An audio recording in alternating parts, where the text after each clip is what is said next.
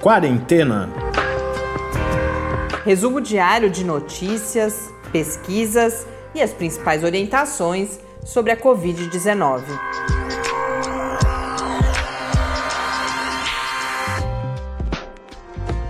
Quarentena, dia 279. Olá, começamos agora nosso duzentésimo, septuagésimo nono encontro aqui no Quarentena, neste sábado.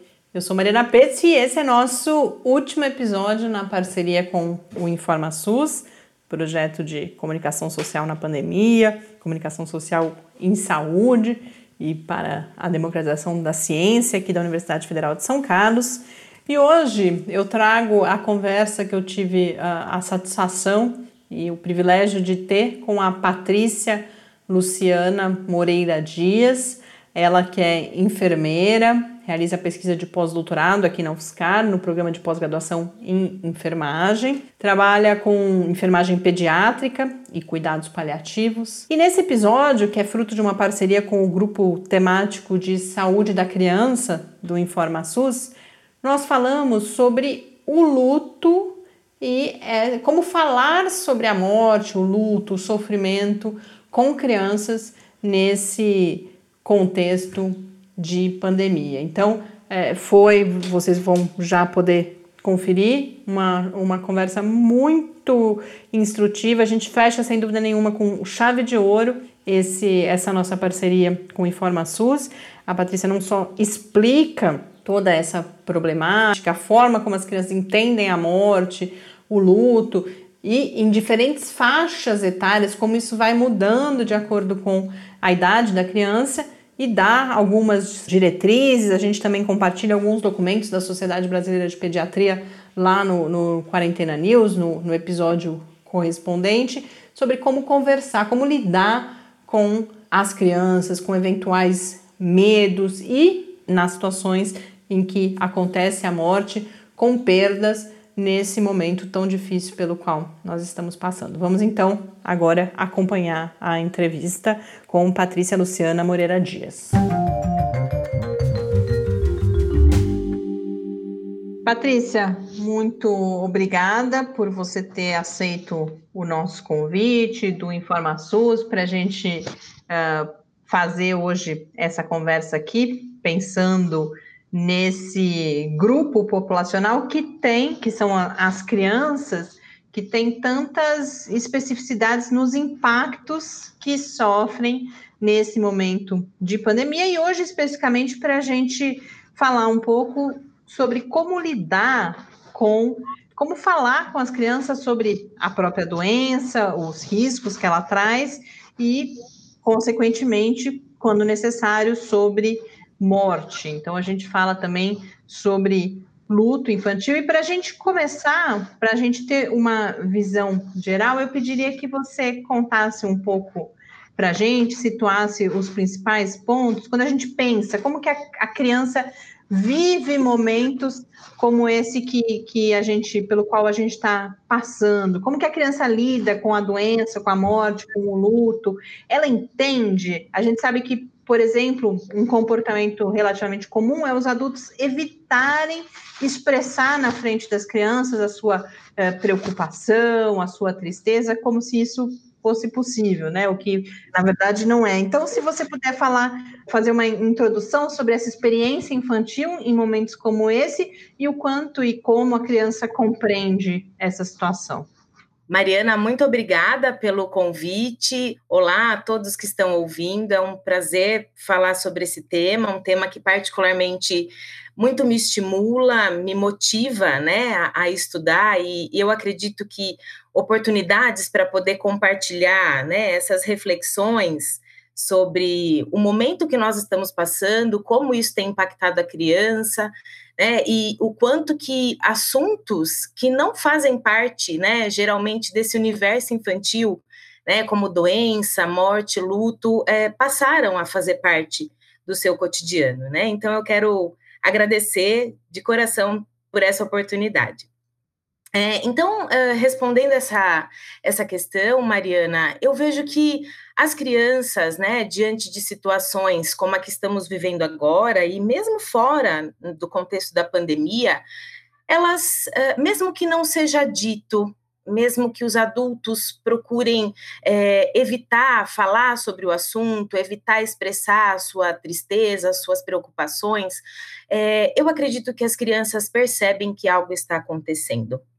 Elas podem não saber exatamente em termos técnicos, pode não ter um nome, né? Mas uh, a criança percebe que alguma coisa mudou. Ela percebe mudanças na rotina, nas interações familiares, né? Mesmo quando a gente pensa em situações, por exemplo, em que uma criança está doente, que precisa fazer tratamento, fazer exames, ou mesmo ficar hospitalizada, a criança é exposta a inúmeras situações que não fazem parte do, do universo infantil, né? Então, ela é submetida a procedimentos dolorosos, a, a, limitação de algumas atividades que antes faziam parte do seu dia a dia, como escola, visitas, fazer visitas, receber visitas, né? Então, elas percebem as mudanças que acontecem à sua volta nas situações cotidianas, na, na rotina, na rotina da família, mesmo que se evite falar sobre o assunto. Situações, por exemplo, quando alguém da família, um irmão, os pais estão doentes, né? As crianças também percebem essas mudanças.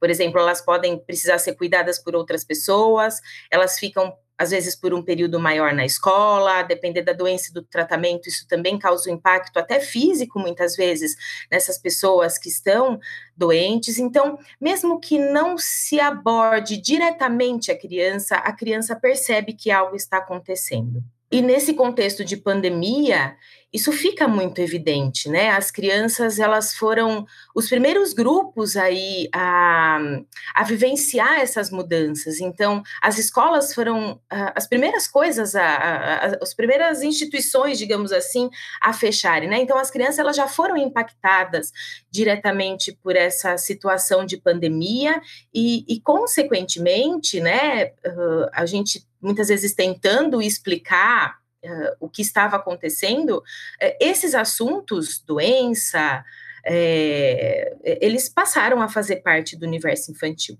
Né? Eu, na minha experiência como enfermeira, Mariana, eu, eu percebo bastante uh, situações, né? Tanto quando as crianças estão doentes ou quando tem um familiar doente, que os adultos muitas vezes eles tentam evitar falar sobre a situação, eles é, buscam evitar expressar né, a sua tristeza, os seus medos, as preocupações diante da criança. E eu entendo uh, que as famílias e talvez especialmente os pais, eles muitas vezes apresentam esse comportamento como uma forma de proteger a criança, né? E se a gente pensar proteger a criança é um componente imperativo no exercício do papel de pai e mãe. Né? Nós, como pais, como mães, nós buscamos o tempo todo proteger os nossos filhos. Né? Nós não queremos que os nossos filhos sofram se houver meios de evitar esse sofrimento.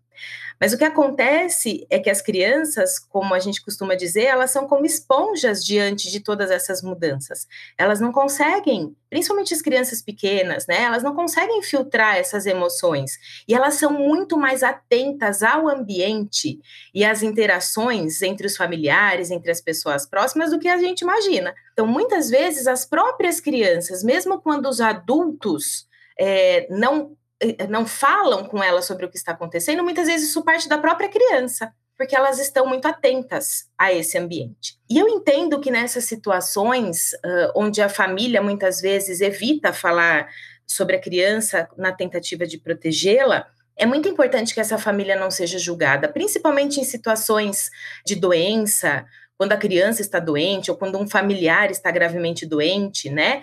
Uh, é importante que essa família não seja julgada, porque geralmente por trás desse comportamento de não querer falar sobre o que está acontecendo, e às vezes até pedindo para que os profissionais não comentem sobre isso com a criança, é, é importante a gente buscar o que está por trás né, desse comportamento da família, por que, que a família está agindo assim? Né? E quando a gente acolhe essa família sem julgamentos e busca entender as crenças e os medos que eles estão vivendo, a partir da perspectiva dela e não nossa, né? Muitas vezes nós descobrimos um mundo que está imerso no sofrimento, em angústias, em medos que a própria família não consegue lidar. Então, situações como um diagnóstico de uma doença grave, por exemplo, né? E agora nesse contexto de pandemia, o, o, as crianças estão sendo, muitas crianças estão vivenciando o adoecimento e até a morte de alguns familiares, né? Então, é preciso também acolher essa família e dar um tempo para que essa família possa se reestruturar, se fortalecer e conseguir abordar essas questões com as crianças. Então, eu vejo que os pais, muitas vezes, eles têm o desejo de ser os mediadores dessa conversa com a criança, mas eles também, às vezes, precisam de tempo de para que eles possam cumprir com esse papel. Então, por mais que a gente deseje proteger as crianças do sofrimento, é importante é, a gente ter em mente que doença e morte são experiências universais das famílias. Todas as famílias já viveram ou viverão a experiência de doença ou de morte de um ente querido. Isso faz parte do ciclo da vida. Né? E as crianças, por mais que nós uh, não nos atentemos a isso no dia a dia, isso também faz parte do seu cotidiano. Por exemplo, quando uma plantinha morre, né? quando morre um animalzinho de estimação. Esse é um tema, doença, morte, que é muito presente em filmes, em desenhos, né? E essas experiências elas podem ser importantes recursos também para que a gente aborde essas questões é, com as crianças. Patrícia, você trouxe vários elementos sobre uh, fatores que causam dificuldade para os adultos quando há uhum. essa necessidade de tratar sobre o tema morte, por exemplo, com as crianças. Agora, olhando para a criança, como que ela compreende a morte e o que são elementos que dificultam essa relação e essa conversa entre adultos e crianças, mas eventualmente também o que pode facilitar? Uhum. É, eu vejo, Mariana, que o próprio significado de morte é algo bastante complexo e é influenciado por crenças diversas, né? E, e, falar sobre morte nos coloca diante da nossa própria finitude, da única certeza que nós temos. Talvez esse seja um fator que torna difícil essa conversa. E a gente sabe que a morte na nossa cultura é uma palavra que por si só traz inúmeros significados e frequentemente os alunos evitam falar sobre ela na frente de uma criança. Na verdade, entre os próprios adultos, esse assunto é muitas vezes evitado, né? A morte é como se fosse uma daquelas palavras proibidas. né? e, e, esse é um comportamento construído social e culturalmente, né? Só a gente pensar, por exemplo, num almoço com a família reunida, que aliás é um evento que todos nós estamos com muita saudade, né? Que, que aconteça, porque por conta de todo esse contexto do distanciamento, nós estamos, nós e as nossas crianças estamos sendo privados nisso. Mas vamos pensar num almoço com uma família reunida, né? Se alguém fala sobre morte, ou, por exemplo, dos seus desejos quando morrer, ou quando estiver prestes a morrer, né? Geralmente alguém vai falar, ah, não é hora de falar sobre isso ou não, nem fala numa coisa dessa, que bobagem. Então, esses assuntos, muitas vezes, eles são evitados entre as conversas entre os próprios adultos, e quanto mais com crianças, né? Mas o que, que acontece é que as crianças, né, quando elas estão doentes ou, doentes, ou quando alguém que elas amam é, e que é significativo para ela está doente, existe a possibilidade da morte, as crianças também esperam por respostas, né?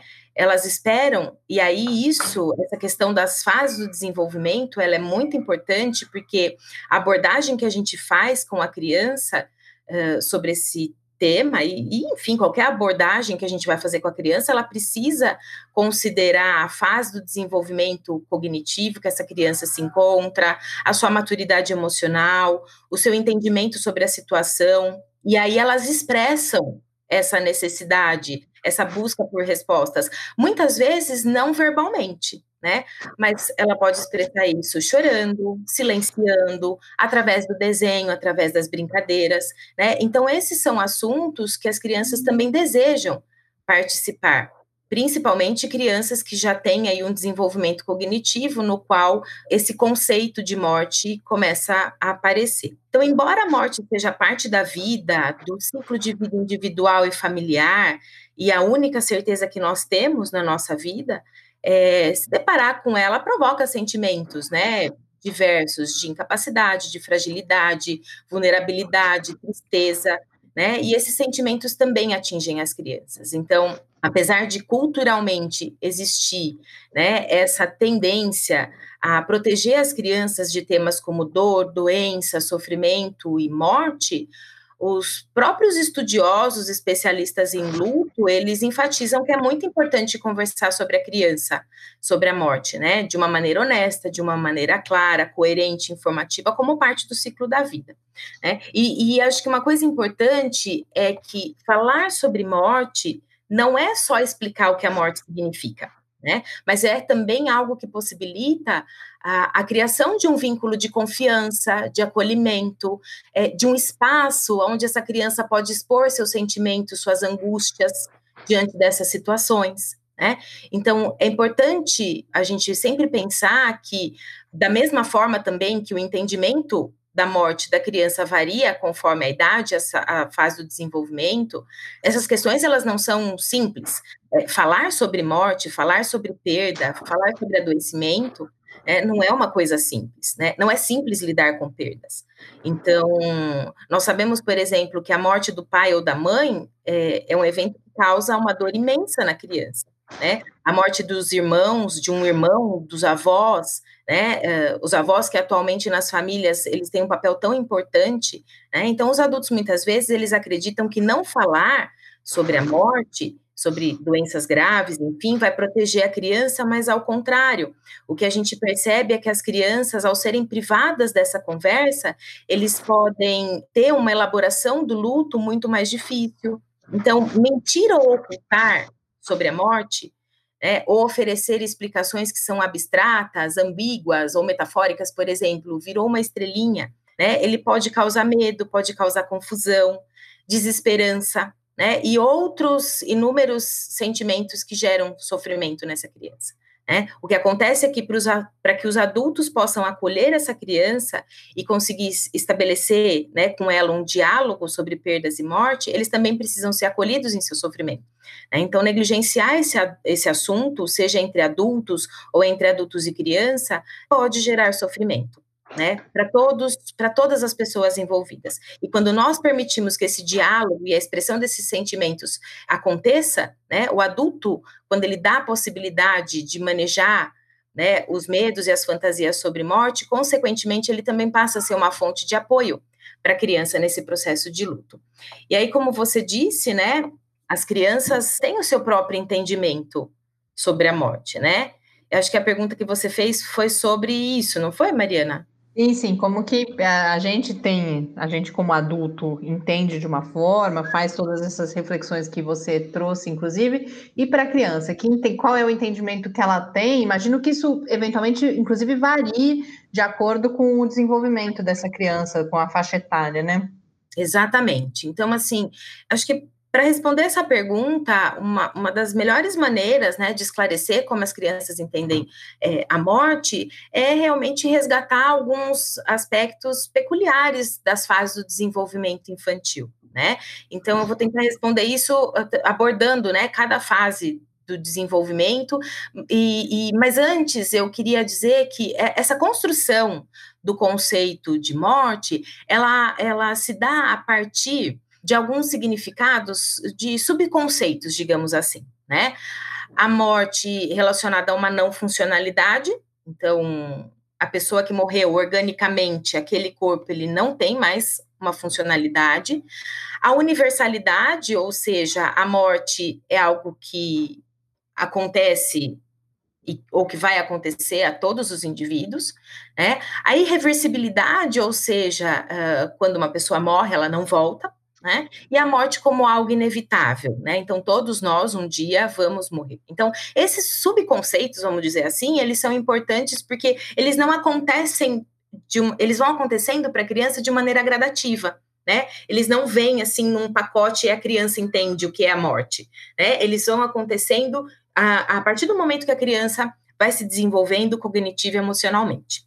Então, vamos pensar uma criança até os dois anos, é, o conceito de morte, ele não existe, né, para essas crianças. Elas percebem a morte como ausência ou como a falta de uma pessoa que morreu, né? Uh, o que acontece é que, apesar do conceito abstrato da morte, né, não ser claro ainda para essas crianças, em função do seu desenvolvimento, é, elas são muito sensíveis a essa ausência, principalmente se a pessoa que morreu for um de seus pais ou dos seus cuidadores mais próximos. Né? E aí, por volta dos dois anos, as crianças que vivenciam né, uma perda nessa idade, elas sofrem muito impacto né, dessa ausência. Elas sentem falta da pessoa que morreu, né, mesmo que esse conceito ainda não é a, a, apreendido nessa fase.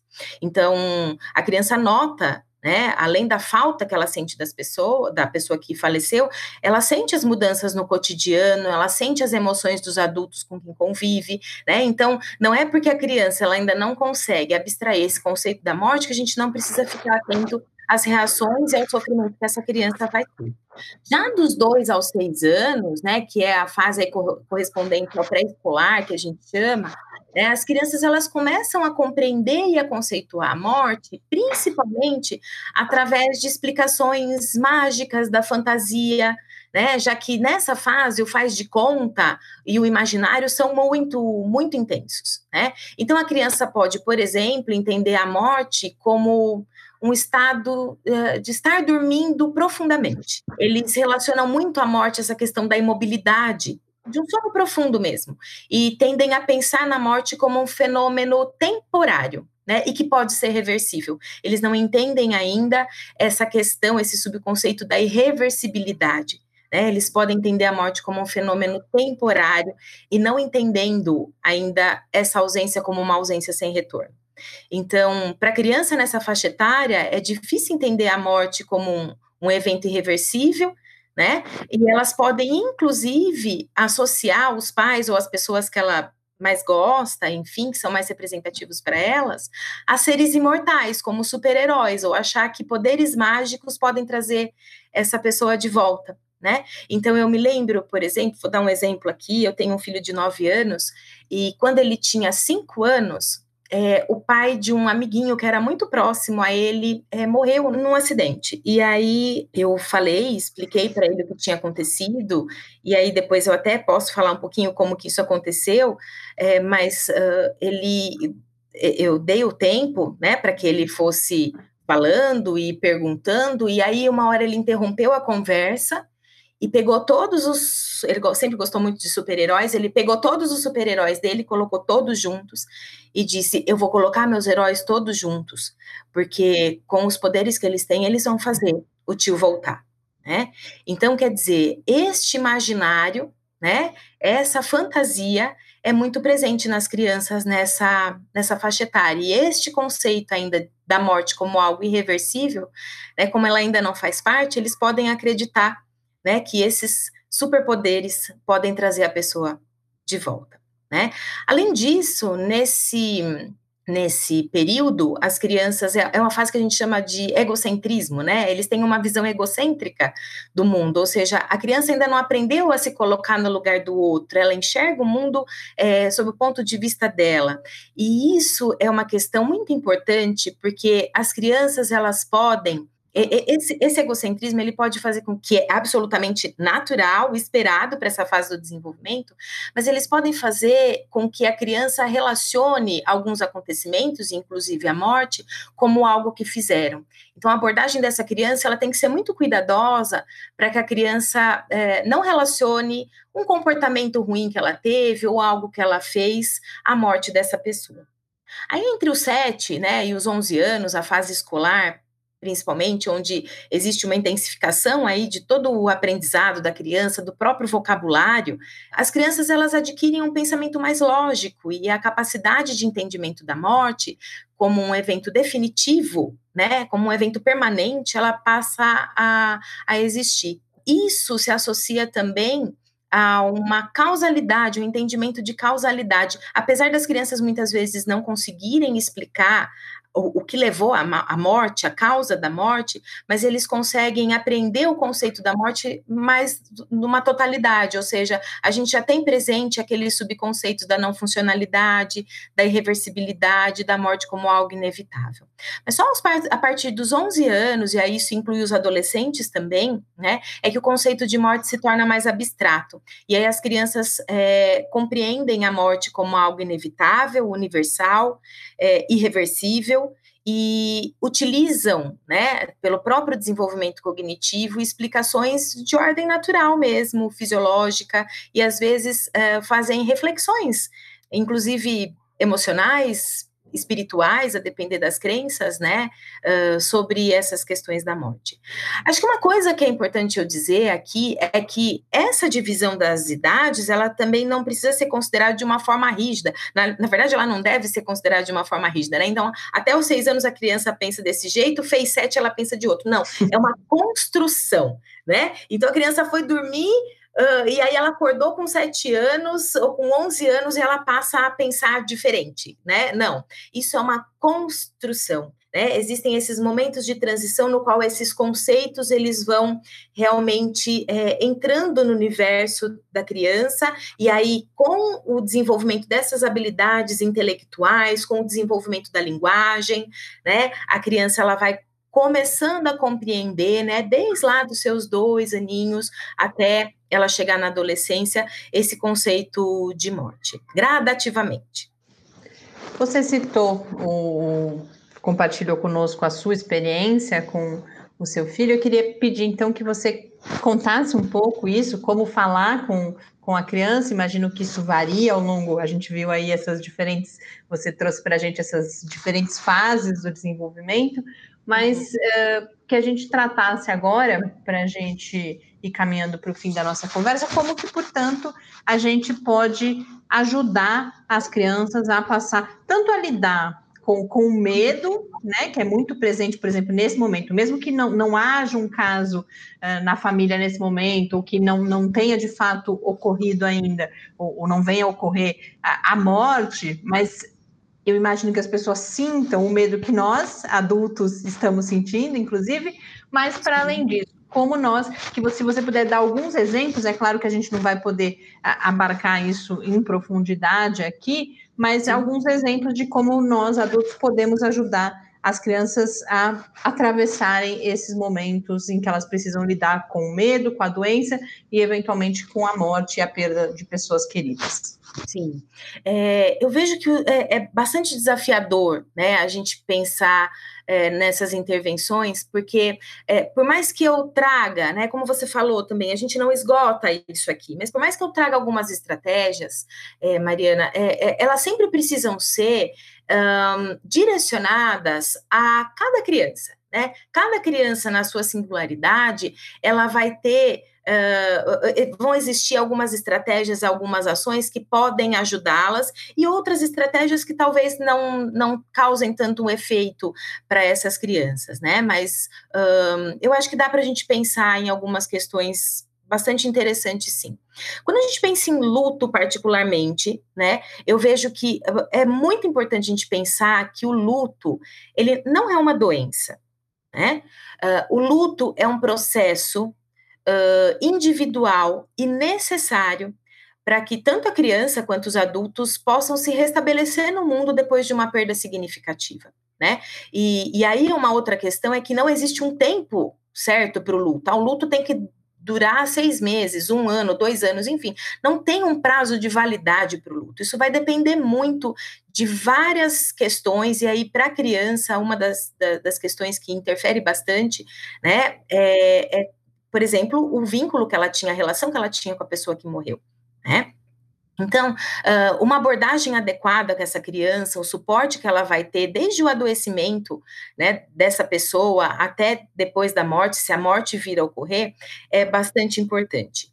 Eu vejo que, um, se a gente pensar, por exemplo, né, nessas crianças menores, os pré-escolares, que tem toda essa questão da fantasia, eu diria que para essas crianças tomar muito cuidado realmente com essa questão da culpabilização, né? E aí, trazendo para o contexto da Covid, né? Por exemplo, você não lavou as mãos direito, por isso ele adoeceu. Né? Isso pode trazer uma culpa para a criança que, que não existe, né? Que não existe. Ou, por exemplo, ele estava muito triste com você, ou você foi teimoso, ou você foi, você desobedeceu e por isso coisas ruins acontecem. Então, essas frases elas devem sempre ser evitadas. Isso também pode acontecer com os adolescentes, né? Os adolescentes também podem apresentar essas reações de culpa, né? Quando as informações elas são incoerentes ou elas é, são inadequadas né, na abordagem do adoecimento ou eventualmente da morte.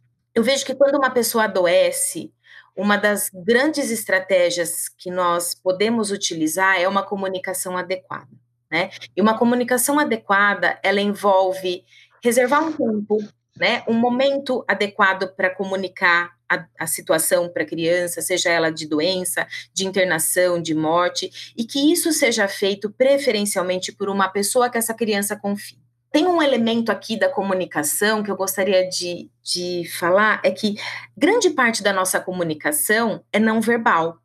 Né?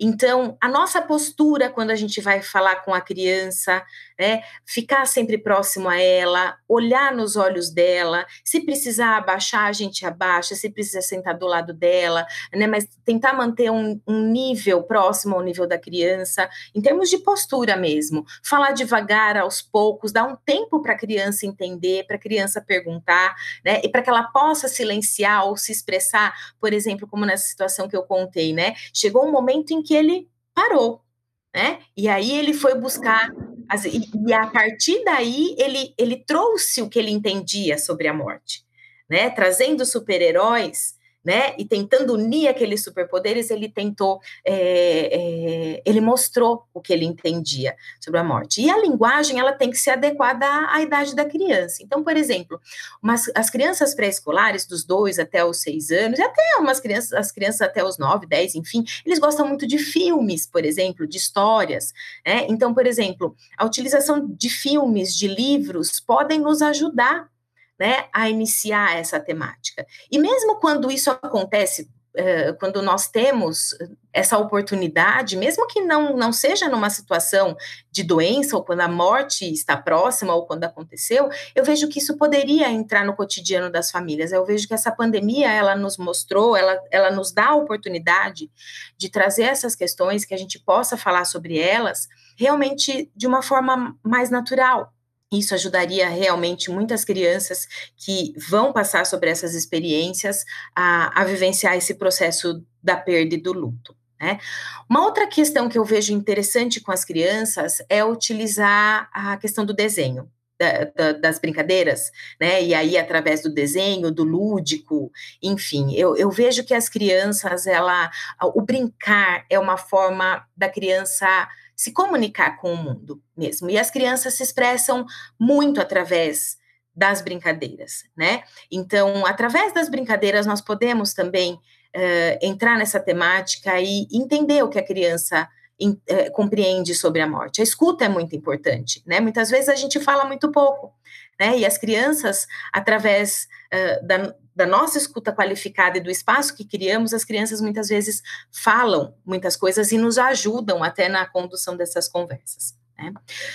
Outra questão que talvez valha a pena falar aqui é que eu vejo que o luto das crianças ele é muitas vezes silenciado. Ele é um luto muitas vezes incompreendido. E aí, aquela questão, se ela não fala, ela não sente, ela não é muito verdadeira, não. A criança sente né? Só que ela tem formas diferentes de se comunicar e de se expressar que os adultos. Então, nem sempre o fato da criança não estar falando sobre aquilo, sobre o seu sofrimento diante da doença, da possibilidade de perder alguém, não significa que ela não esteja sentindo.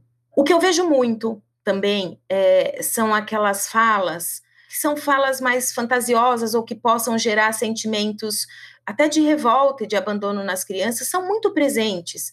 Por exemplo, o papai do céu levou essa pessoa, ou foi fazer uma viagem muito longa, foi passear, né? Então, a criança pode entender isso, por exemplo, foi fazer uma viagem, mas não voltou.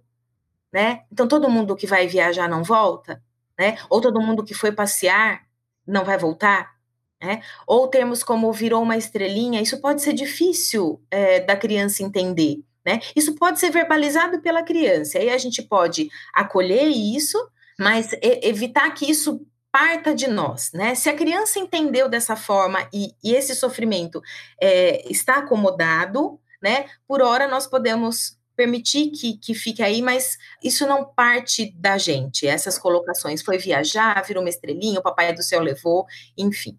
Né, isso pode gerar uma sensação de confusão realmente nas crianças.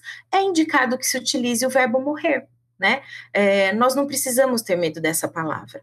Né? Então, ok a gente dizer que alguém morreu, né? E aí a própria criança, né, que através, como eu falei, do seu dia a dia, com uma plantinha que morreu, com o peixinho que morreu, uh, com o filme que ela viu, que os pais do personagem uh, morreram, né, ela pode trazer a, a sua compreensão do que é a morte. E mais uma questão para finalizar: as famílias geralmente têm muitas dúvidas de as crianças devem ou não participar de funerais ou de rituais de luto. Né? Eu vejo que isso é algo que pode ser proposto, oferecido para crianças, em especial crianças maiores, adolescentes, né? Então a gente oferece a possibilidade deles participarem, né? Uh, sempre apoiados por um adulto, né? E, e sem forçar a criança. E uma última estratégia que eu vejo interessante também para as crianças nessa idade, que muitas vezes ajudam elas a elaborar e a vivenciar esse luto, é, por exemplo, que, criar álbuns de lembranças, de memórias, organizar uma caixa para guardar os objetos que foram significativos desse vínculo que ela tinha com a pessoa que morreu. Né? Então, isso também pode ser uma intervenção interessante para as crianças. Mas, de novo, essas, é, é, essas são propostas de intervenções, né? Elas devem ser conduzidas sempre considerando a singularidade de cada criança. Patrícia, uh, só para a gente fechar, pode haver, mesmo com todos esses cuidados, com orientações, pode ser necessário que a família busque algum tipo de ajuda profissional para lidar com os impactos uh, da doença e da morte sobre as crianças? E, e se, se, se, em caso afirmativo, o que são sinais? Que momento é esse em que a gente precisaria buscar ajuda? Uhum. Eu acredito, Mariana, que quem melhor conhece a criança, adolescente, é a família. Então, eu vejo que se a família perceber que essas reações de sofrimento, por exemplo, isolamento, a regressão de alguns comportamentos, como uma infantilização, se prolongam muito. Se esse distanciamento da família, se a família não consegue encontrar um espaço para que essa criança, adolescente, possa expressar suas emoções, eu entendo que esse é um momento de buscar ajuda profissional, né? Uh, agora, no contexto da pandemia, com o, o afastamento da escola, né, a gente não tem esse recurso, mas muitas vezes até as escolas, diante eh, de, um, de, uma situação de luto em algumas das suas crianças, elas oferecem esse apoio. Muitas vezes os próprios profissionais que acompanham a criança na puericultura, nos acompanhamentos, né, na, na rotina da criança, pediatras, enfermeiros, eles podem oferecer ajuda para essas famílias se eles tiverem um vínculo com esses profissionais. Mas eu acredito que nem as crianças nem as famílias elas precisam passar e nem devem passar por esse sofrimento sozinhas quando eles precisam de ajuda. Então, durante a pandemia, nós vimos que muitos grupos de profissionais se mobilizaram, né, para oferecer ajuda até de forma remota, criação de grupos eh, de apoio para familiares enlutados, né, e nós estamos vivendo um, um momento único na nossa história, né, então eu vejo que se as famílias sentirem, observando a sua criança, observando as suas peculiaridades, que esse sofrimento está intenso, que a família não está conseguindo acessar e conversar com essa criança, e, e criar esse espaço para a expressão dos seus sentimentos, que as famílias podem ser muito beneficiadas com a ajuda profissional. É, eu, eu, acredito que as próprias interações entre as famílias e as crianças, é, talvez não tenha uh, uh, algo. Se a criança apresentar isso, procure ajuda. Se a criança apresentar aquilo, eu vejo que a intensidade dessas, é, dessas situações e o quanto que a família percebe que isso está causando um sofrimento para ela. Patrícia, muito obrigada. Foi uma, um, um privilégio a gente poder fazer essa conversa aqui com você hoje e compartilhar com os ouvintes do Quarentena, essas suas, as informações que você traz e as reflexões que você apresenta com tanto cuidado e que, sem dúvida, serão importantes para uh, boa parte das pessoas que nos ouvem. Muito obrigada, foi um, um prazer para mim pessoalmente também.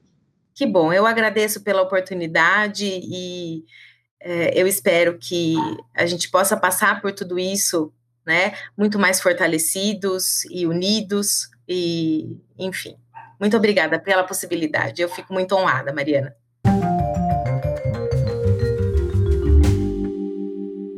de volta para fechar esse penúltimo episódio de quarentena. Quero aproveitar para então mandar um grande abraço e agradecer toda a equipe do InformaSUS, docentes, técnicos, estudantes, outros profissionais que se envolveram nesse esforço, parabenizar todas as pessoas pelo trabalho que realizaram, convidar os ouvintes a visitarem o site, InformaSUS também continua em 2021 e agradecer sobretudo por essa parceria, por a gente ter podido nas, nos últimos meses pautar assuntos tão relevantes nas diferentes áreas de atuação do InformaSUS aqui no Quarentena. Então, um grande abraço para todos vocês, grande abraço para aquelas pessoas que nos ouvem e até amanhã para esse nosso finalmente um fechamento. Tarso estará conosco. Vocês estão acostumados que sábado e domingo ele não, não participa, mas amanhã ele vem aqui se despedir também e a gente anuncia o resultado dos nossos concursos culturais. Um grande abraço e até amanhã. Quarentena é uma realização do Laboratório Aberto de Interatividade para a Disseminação do Conhecimento Científico e Tecnológico, o LAB da UFSCar, e do Centro de Desenvolvimento de Materiais Funcionais, CDMF. E conta com o apoio da Fundação de Amparo à Pesquisa do Estado de São Paulo. Pauta, produção e apresentação: Mariana Pezzo e Tárcio Fabrício. Arte e design de Henrique Mateus. Desenvolvimento Web, Eduardo Martins. Edição de áudio, Lucas Stefanuto. Apoio Fundação de Amparo à Pesquisa do Estado de São Paulo.